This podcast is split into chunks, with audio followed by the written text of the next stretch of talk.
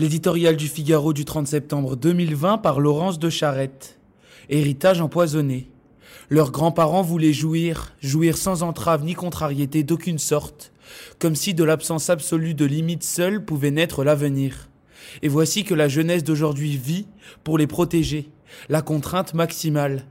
Leurs aînés prétendaient célébrer la liberté à tout prix, en quête d'un nouveau Graal, riant au nez d'Aragon, des vieilles barbes et d'un vieux monde, à leurs yeux heureusement moribonds.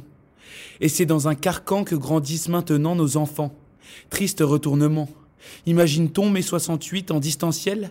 La jeunesse des barricades proclamées, après Jean-Yann, qu'il devait être interdit d'interdire. Celle de 2020 vit, pour le bien de la première, sous le règne de la distanciation sociale et des gestes barrières. Un quotidien contingenté par les indicateurs du ministère de la Santé, qui concerne pourtant essentiellement les anciens. Calfeutrés sous les masques, quand ils ne sont pas assignés à domicile, les étudiants ont entamé dans le brouillard une année déjà chaotique dont ils ne savent pas bien si elle pourra les mener là où ils voudraient aller.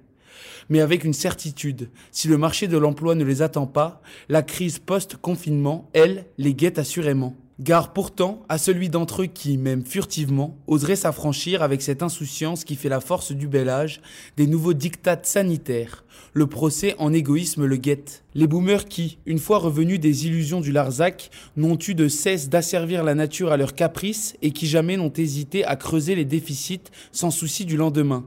Sont-ils pourtant vraiment à même de juger?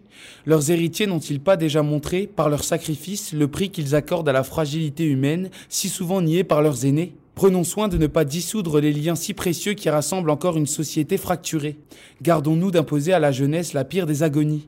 Mourir, dirait Montaigne, de ne pas être vivant.